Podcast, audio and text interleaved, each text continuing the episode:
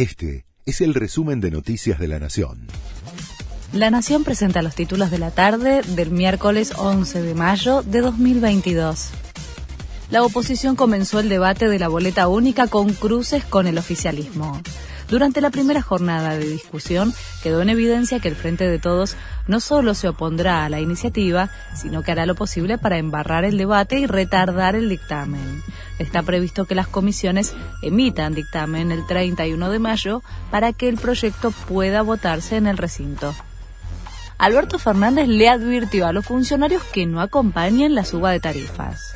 El presidente, que llegó a Alemania en el marco de su gira por Europa, asegura que no va a ceder con los aumentos y advirtió que si un funcionario se niega a firmar el nuevo esquema tarifario que propone la Casa Rosada, no va a poder seguir en el gobierno.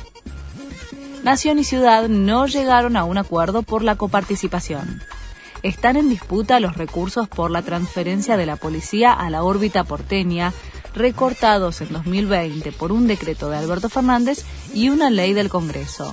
Ahora el conflicto será definido por la Corte Suprema, que había dado un plazo inicial de 30 días para que ambas administraciones llegaran a un entendimiento. El piloto de un avión se descompensó y tuvo que aterrizarlo un pasajero sin experiencia.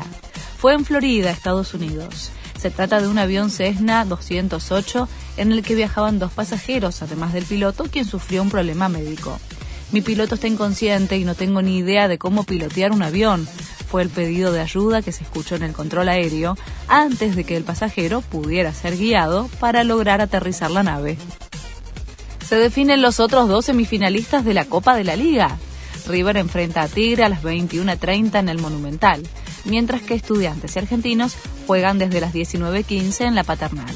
Racing y Boca, ya definidos anoche, juegan su pase a la final el sábado en Lanús. Este fue el resumen de Noticias de la Nación.